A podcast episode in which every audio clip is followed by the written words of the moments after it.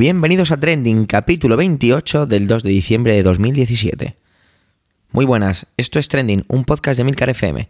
En él te contamos algunas de las noticias más relevantes y o que nos han llamado la atención de la semana, así como su impacto en Twitter. Mi nombre es Javier Soler y soy el presentador de este podcast semanal. Pero tranquilos, porque aparte de la mía vas a escuchar aquí otras voces y muy interesantes. Adelante.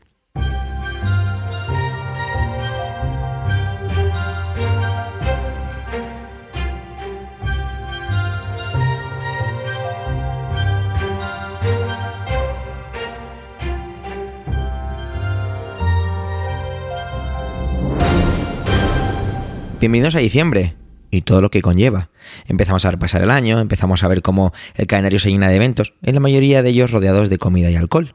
Empezamos a rematar la carta a los Reyes Magos y ese señor de rojo que baja por las chimeneas, el señor Papá Noel. Empezamos a vivir la Navidad. Aunque bueno, esto un poco entre comillas, ya que en los grandes almacenes vemos que nos hablan de la Navidad desde septiembre. Mientras estáis con todo lo anterior, o nada de ello, os vamos dejando con la primera intervención. Y os tengo que contar una intimidad de trending de este podcast. Y es que José Antonio me robó el tema, así, sin remilgos y sin vergüenza. Pero como soy un blando y hace conmigo lo que quiere, pues le dejé que lo hiciera. La verdad es que el tema es, como decirlo así, atractivo. Adelante, José Antonio.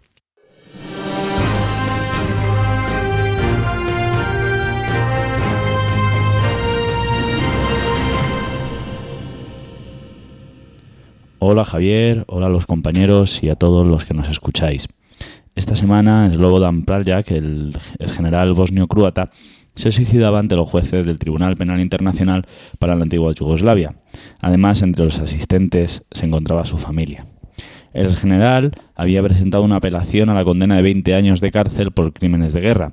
Este iba a ser uno de los últimos casos que dirimiría este tribunal creado para juzgar los hechos ocurridos en la guerra de la extinta Yugoslavia. Para entender lo que ha pasado es, necesario entender primero el complejo conflicto en el, que en el que sucedieron los hechos por los que ha sido condenado. La zona de los Balcanes ha sido siempre una zona muy inestable. De hecho, algunos lo han llamado el avispero de los Balcanes, una zona en la que vive diferentes comunidades religiosas y étnicas y con conflictos que no han estado del todo resueltos. No nos vamos a poner a explicar toda la historia de los Balcanes, pero sí que tenemos que tener en cuenta la tradicional inestabilidad de la zona para entender el conflicto. Después de la Segunda Guerra Mundial, el general Tito unificó todos los territorios y mantuvo un cierto equilibrio de fuerzas, pero tras su muerte y la desintegración del bloque soviético, el polvorín que permanecía dormido despertó. Como decía, tras la muerte de Tito, Milosevic, un miembro del Partido Comunista pero nacionalista serbio, empezó a declarar la necesidad de protegerse de los enemigos que estaban dentro del propio país y empezó a organizar el ejército serbio, en este estado de confusión, Eslovenia y Macedonia declararon la independencia unilateral. Sin embargo, esta no fue dramática. Eslovenia era un país con una relativa unidad étnica y religiosa y el ejército serbio no quería distraerse de lo que consideraba que iba a ser el verdadero frente de batalla, Bosnia y Herzegovina porque Bosnia era un territorio mucho más complejo. En él convivían comunidades serbias, que son ortodoxos, bosnios, que son musulmanes, y croatas, que son católicos. Cuando Bosnia declaró su independencia, los serbios entendieron que sus intereses en la zona peligraban. En este contexto emerge otra importante figura, la de Radovan Karadzic, que declaró una república serbio-bosnia en el interior de la propia Bosnia-Herzegovina y que sirvió de excusa para que el ejército serbio invadiera Bosnia. Lo que pretendían los serbios era crear una república étnicamente pura, por lo que iniciaron un proceso de limpieza étnica que tuvo como puntos culminantes la matanza de Srebrenica y la batalla de Sarajevo, en los que los francotiradores apostados en las avenidas se hicieron tristemente famosos por sus ataques a la población civil. Pero Slobodan Praljak era croata. Los croatas en un primer momento apoyan a los bosnios aunque en este contexto de confusión llegan a declarar también una república bosnio-croata y vieron también la necesidad de expulsar a los bosnios para crear un Estado étnicamente puro. Para ello ocuparon la televisión e iniciaron una campaña de expulsión de los no croatas de la zona, con expulsiones forzadas y detenciones. Es en el contexto de esta operación que se le acusa a Slavodan Praljak. Este conflicto era el primero que se daba en territorio europeo desde la Segunda Guerra Mundial, y la comunidad internacional mostró una total inacción. Solo después de la, de la matanza de Srebrenica a la que asistieron impávidos, se decidieron entrar en el conflicto, y Estados Unidos bombardeó en una operación muy controvertida territorio serbio para obligar a firmar la paz. De todos modos, los cascos azules mostraron una total incapacidad de gestionar los conflictos. Aún así, el conflicto se, reanudaría en el, en el llamado conflicto de Kosovo, de características muy similares y que se desarrollaría más adelante. Ante las crueldades y de alguna manera intentando reparar la dejadez mostrada, se montó este Tribunal Internacional para la antigua Yugoslavia, un tribunal que aún así ha estado rodeado de polémica. Los serbios han criticado que la mayoría de personas juzgadas y condenadas sean serbias, dando así a entender que eran los culpables. Además, la extraña muerte del general del exgeneral Slobodan Prajak no es la única. Milosevic murió de un infarto en su celda, incluso otro de los acusados se suicidó con las sábanas en su propia celda. Por tanto, los contendientes, como decíamos, están por un lado los serbios, los croatas y los bosnios. El general Slobodan Prajak era un bosnio croata, es decir, era una persona de origen croata, pero que vivía en Bosnia-Herzegovina. Una figura muy controvertida. Además de ingeniero, estudió filosofía y sociología y además ejerció de dramaturgo y dirigió series y documentales para la televisión. Aunque entró en contacto con nacionalistas croatas, los que le conocían han dicho que llegó a mantener relaciones con bosnios musulmanes, los mismos que fueron expulsados y perseguidos por las milicias que él se, encargó de armar. Él se, encargó, se entregó voluntariamente junto con otros cuatro compatriotas, seguro de no haber cometido ningún delito y creyendo que gozarían del apoyo internacional. Esta muerte ha sido un caso extraño, ya que había cumplido 13 de los 20 años a los que había sido condenado y pronto podría haber disfrutado de la libertad. Sin embargo, es un misterio el por qué y cómo pudo hacerlo. Lo que sí ha quedado en evidencia es cómo Twitter es capaz de hacer, eh, de hacer broma de casi todo y enseguida las imágenes, que son muy duras, se han convertido en un meme que se ha viralizado por toda la red. Muchas gracias a todos.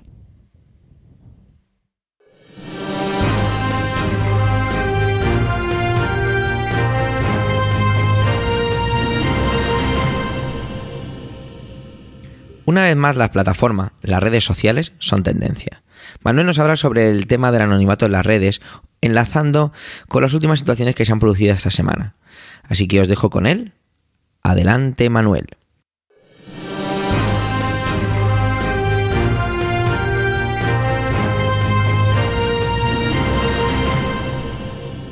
Antonio Rodríguez de las Heras, catedrático de la Universidad Carlos III de Madrid y director del Instituto de Cultura y Tecnología, Escribía en enero de 2017, en el hoy desaparecido BED Diario, que las redes sociales eran la plaza. Esa plaza en la que se habían concentrado hasta ahora los poderes públicos, que eran quienes tenían la voz, y en la que el resto, el pueblo, nos habíamos dedicado a transitarla escuchando a los poderes, y como mucho, a hacer corrillos que no iban más allá, pues apenas teníamos altavoz. Decía Antonio Rodríguez de las Heras, y voy a parafrasear su escrito, que los personajes públicos que antes hablaban y se mostraban desde los altos y nobles balcones de los antiguos edificios, ahora han bajado a la plaza y se dirigen a sus seguidores desde tarimas más o menos improvisadas. Como resultado, están mucho más a tiro de cualquier impertinente que a la altura de los respetados balcones. No es de extrañar que algunos, se sientan incómodos. El PP ha iniciado o va a iniciar una serie de consultas sobre la posibilidad de acabar con el anonimato en Twitter y por ende en otras redes sociales. Todo surge tras el incidente en Twitter de Alicia Sánchez Camacho.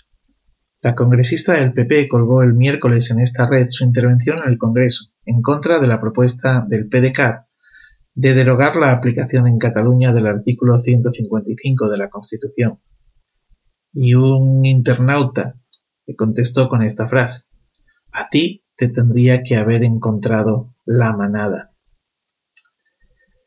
Alicia Sánchez Camacho, Carmena, Inés Arrimada, Andrea Levy o la presentadora Ana Pastor, a la que además de llamar la puta la amenazaban con destrozar su cara con un bate de béisbol, tan solo son las últimas personas que se han visto acosadas, amenazadas e insultadas. Curioso que todos los casos que cito sean mujeres, ¿no? Bueno, en fin.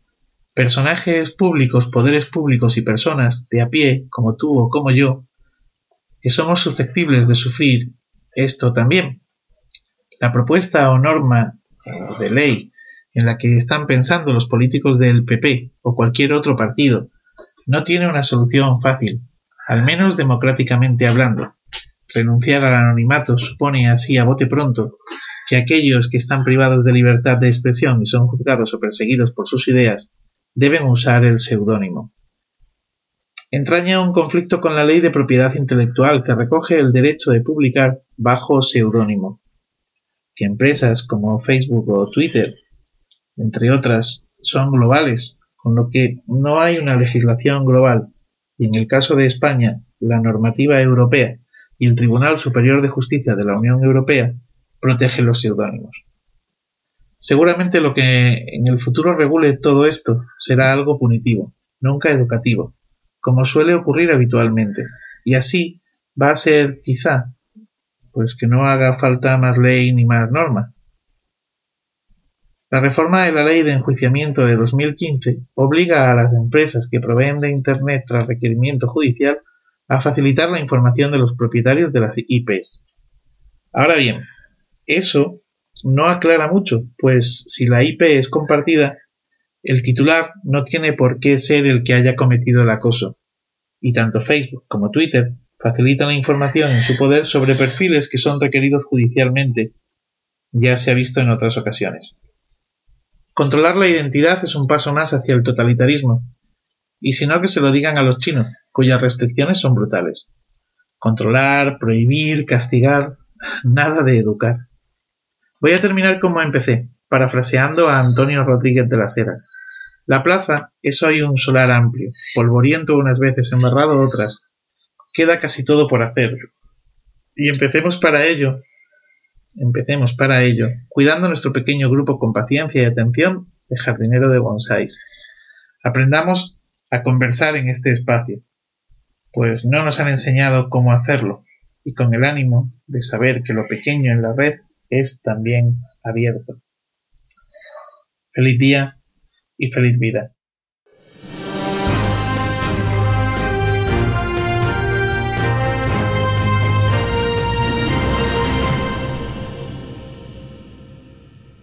Toca un poquito de metapodcasting hoy en Trending, y es que esta semana se han llevado a cabo las elecciones a la presidencia de la Asociación Podcast.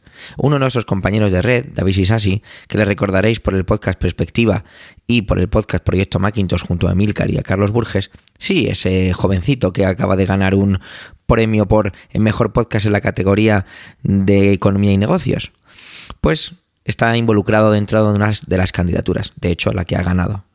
Y mi idea fue pedirle que nos contara un poco cómo ve la situación del podcasting, ah, perdón, la situación del podcasting en la actualidad.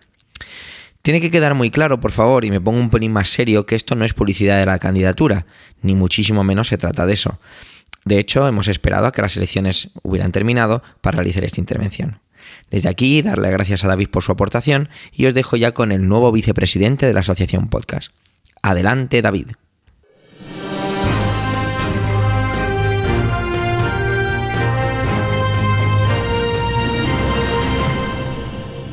Muy buenas, Javi. Ante todo, darte las gracias por dejarme colarme aquí en, tu podcast en Trending. La verdad es que no había estado hasta ahora y la verdad es que un auténtico placer estar aquí con tus oyentes. Yo lo que quiero traer esta semana es la noticia que se viene comentando pues, en redes sociales, en, Twitter, etcétera, de eh, bueno, lo que han sido las elecciones para la junta elegir una junta directiva de la Asociación Podcast. Se ha celebrado esta semana, la semana pasada se han celebrado las elecciones. La verdad es que ya veníamos durante todo el mes de, el mes de noviembre, después de unas jornadas, unas JPOD 2017 en Alicante, que por cierto han sido unas extraordinarias jornadas perfectamente organizadas, un sitio amplio que permitió que todos los asistentes pudiéramos disfrutar pues de lo lindo durante dos, tres días en función de lo que cada uno pudo quedarse por allá, de unas jornadas que, como decía, han sido excelentes. Así que desde aquí mi más sincera felicitación a los organizadores. Una vez acabadas y tras la dimisión de la junta directiva, pues se vuelven a convocar elecciones y por primera vez, pues dos propuestas para que los socios pudieran votar. Esto hasta ahora había sido, pues mm, bueno, había, es algo inédito, no se había producido hasta ahora y en esta ocasión, pues había dos propuestas en las que los socios, pues tenían que decidir cuál de las dos opciones les parecía la, más conveniente. Si te miras en los dosieres de ambas candidaturas, pues evidentemente hay diferencias porque siempre ya además eso es bueno, que haya pues diferentes posibilidades para que los socios pudieran elegir. Y en este caso, pues había gran parte en que las dos juntas directivas podían coincidir y había otra parte pues que optaban por diferentes opciones que podían ser en cierto modo, pues bueno, eh, alternativas sobre hacia dónde tenía que dirigirse el podcasting. Una de las candidaturas era la propia de la asociación podcast, que se denominaba así y que era una continuidad a, lo que ya venía siendo la antigua junta directiva y otra candidatura era la que se denominaba Will of Podcast y que, bueno, pues se congregaba a otra a otro sector del podcasting, bueno, como decía con, alguna idea un tanto, un tanto diferente, pero que con gran parte compartiendo ideas. Bueno, pues al final el resultado de, la, de las, estas elecciones a la renovación de la asociación, de la junta directiva de la asociación, ha sido que la asociación podcast, la, bueno, la candidatura de la asociación podcast, eh, ha obtenido el 53,8% de los votos y la otra candidatura, Will of Podcast, un 43,6%. ¿Qué es lo que nos vamos a encontrar a partir de ahora? Bueno, pues lo que dice el dossier de la Asociación Podcast es que a partir de ahora se intentará trabajar por una mejor transparencia y comunicación, tener más presencia en redes sociales, intentar revisar esa página web, eh, bueno, intentar conseguir que los socios, que todas esas personas que están asociadas a, la asociación, pues se sientan eh, con más información, que tengan más vías de comunicación y si es posible, pues que sean en los dos sentidos tanto para poder enterarse de las noticias que van sucediendo como para poder comunicarse por cualquier medio con, la asociación. Otro de los aspectos, y que yo creo que ambas candidaturas estaban de acuerdo, es que había que incrementar el número de socios de, la asociación. Es algo fundamental si la asociación quiere llegar pues, a, crecer y, crecer y poder hacer muchas cosas, que el número de socios que forman parte de ella sea inmensamente mayor.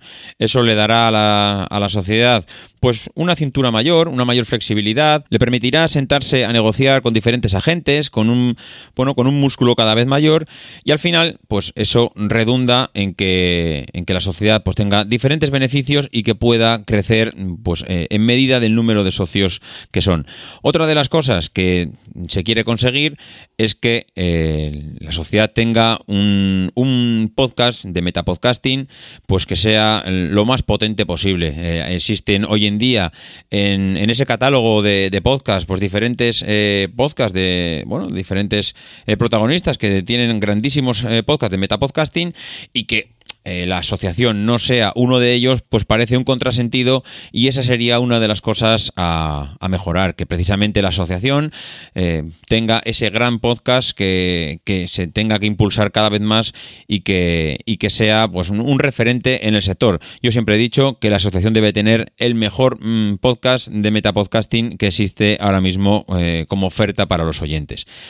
Y sobre todo, pues eh, también de cara a seguir mejorando, pues trabajar en unas JPod menos dependientes, pues para que eh, no tengamos que depender de que ciertos grupos de aficionados tengan que animarse y tengan que eh, pues tener mm, que realizar el esfuerzo que realizan año tras año para tener unas jornadas tan buenas como las que hemos podido disfrutar hasta ahora. En, el momento en el que tengamos unas jornadas, unas JPod que estén afianzadas, que no dependan del riesgo de que este año no haya nadie que las organice, eh, que sepamos siempre dónde se van a, dónde se van a poder, eh, bueno, dónde se van a celebrar y que no, no tengamos esa, esa incertidumbre año tras año de si hay alguien que se haya presentado, si hay diferentes eh, candidaturas, que si hay, hay dinero para poder celebrarlas o no. Eso al final, pues eliminar esta incertidumbre y conseguir trabajar en esta dirección que desde luego no es fácil, ni, ni estoy convencido que se vaya a conseguir mm, así en el corto plazo. Seguramente es algo que haya que seguir trabajando pues a futuro, intentar dejar eh, bueno, unos mimbres para que los que puedan venir a futuro puedan seguir trabajando en esta dirección y que en un medio plazo pues se pueda conseguir algo que eh, todo el mundo cuando termina unas jornadas, pues tenga las, eh, tenga las siguientes jornadas de podcasting en la cabeza para el año siguiente sin temor a, que no sepa dónde se van a organizar.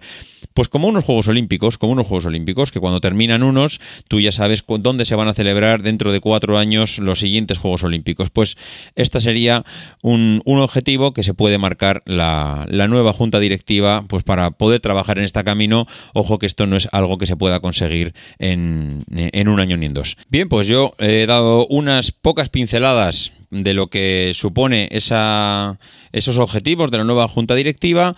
Lo único que me queda es que si hay alguien que esté más interesado en, en ver todo el dossier y ver todas las opciones, incluso escuchar el audio que, que, propuso la junta directiva ganadora, pues lo único que tiene que hacer es ir a la página web de la Asociación Podcast. Allí tendrá más información, podrá escucharlo y poco más. Mm, Javi, te devuelvo la conexión.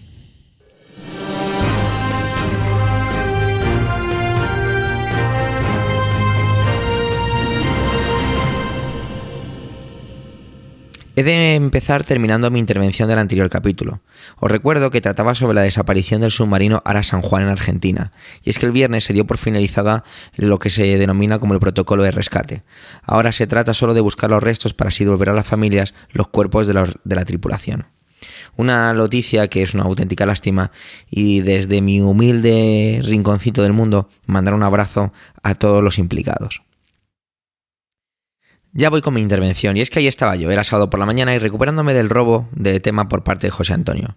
Me puse a navegar con una calma muy tranquila, dejando que las, que las noticias pues fluyeran a través del desayuno.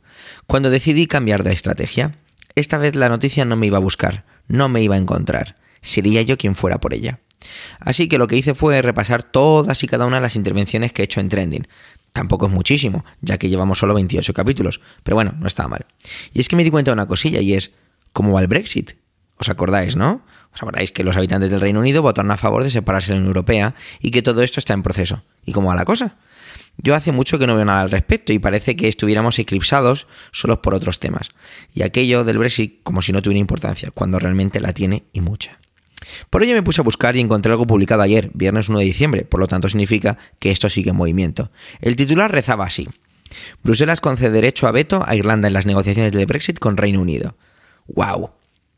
¿Qué es exactamente el derecho a veto? Bueno, pues el derecho a veto se define como la facultad que tienen algunas personas o instituciones con autoridad para paralizar, limitar o detener la aplicación de una ley o una acción determinada.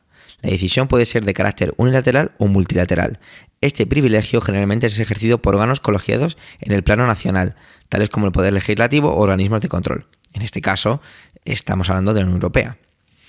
Tusk, presidente del Consejo Europeo, declaraba que si Irlanda no estaba satisfecha con las condiciones del Reino Unido que aporte las negociaciones del Brexit, Europa, Europa tampoco lo estará.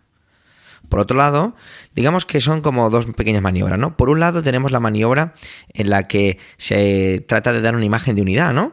Que todos los que estamos en la Unión Europea, pues nos cuidamos y vamos todos a una. Aunque esto ya os digo que digo lo que acabo, repito lo que acabo de decir, dar la imagen, porque no creo que sea así. Y la otra está también en meter a alguien más en la ecuación, ¿no? Se trata de meter también al gobierno de Irlanda en todo esto. Es un poco extraño, ¿no? Y es que eh, la relación entre Irlanda y Reino Unido pues siempre ha sido delicada y, lo que tiene que ver con la frontera es uno de esos puntos calientes, ya que se trata de un lugar estratégico y es algo pues bastante delicado. Stas cerraba su intervención con la siguiente frase. Reino Unido comenzó el Brexit, ahora tiene la responsabilidad de proponer un compromiso para evitar una frontera dura. Casi nada. Esta noticia me hizo saltar a otra también de esta semana. Se trata de un pequeño resumen de cómo van las negociaciones del Brexit. Así que vamos con ello. La cosa va de dinero. Tras leer varias veces los artículos que enlazaban, se trata de eso. Qué raro, ¿eh? Se empieza a hablar de cifras en los pasillos de las administraciones, filtraciones a la prensa, que vamos, yo estoy convencido que son como un termómetro y mm, correveidiles por los diferentes mecanismos. Un titular de la prensa británica anunciaba que el coste por trabajador del Reino Unido iba a ser este año de unos 514 euros. Lo repito, 514 euros. Londres siempre desvía hablar de cifras, pero parece ser que Theresa May, nuestra primera ministra británica, habría sugerido unos 67.000 millones que a algunos les parece bien, pero a otros no tanto, ya que se habla de indemnizaciones por proyectos conjuntos ya iniciados y la deuda adquirida. Sin embargo, por otro lado, cabe señalar que May se comprometió a que el Reino Unido participaría en los presupuestos de la Unión Europea o del Consejo Europeo, aquí, perdonar, no sé si es más bien de la Unión Europea, hasta 2020. Pero todo esto está ahora como muy en el aire. Cuando uno lee todo, ve que todo esto es como muy delicado, ¿no? Las próximas semanas, eh, los diferentes dirigentes van a evaluar las negociaciones. Y como no pase esta especie de mecanismo de control, puede venirse encima lo que se consideraba como el Brexit duro o una salida como muy abrupta. Nadie lo quiere, pero hay tantas variables que parece casi imposible ponerse de acuerdo con nada. Uno de los puntos que casi pasaba desapercibido en casi todos los titulares, mejor dicho, en casi todos los artículos sobre esta semana del Brexit, era la situación de los ciudadanos europeos en el, Reino Unido tras la financiación del mismo. Pero para mi sorpresa fue ver que no había que esperar tanto para ver ciertos resultados o acciones que se estaban llevando a cabo. Resulta que se ha comprobado que el crecimiento de deportaciones de ciudadanos europeos creció un 26% en el primer trimestre de este año. La Administración de Londres afirma defender los derechos de los ciudadanos europeos, pero las cifras desde luego están ahí. ¿Qué pasa en el futuro sobre esto? Pues aún no se sabe, pero parece que no pinta especialmente bien. Una maqueta de cerillas parece todo esto, frágil, incendiaria y que puede acabar en ruinas. Hemos llegado al final de este vigésimo octavo capítulo de Trending. Gracias por el tiempo que habéis dedicado a escucharnos. Tenéis los medios de contacto y toda la información y enlaces de este episodio en emilcar.fm barra trending. En emilcar.fm tienes también los demás podcasts de la red. ¿Te gusta Trending? Pues recomiéndaselo a la gente que te rodea. Amigos, familiares, vecinos. Crear debates en torno al altavoz y nuestras intervenciones. Y así, si luego os apetece dejarnos un comentario, pues creamos un poquito de comunidad. Un saludo y hasta la semana que viene.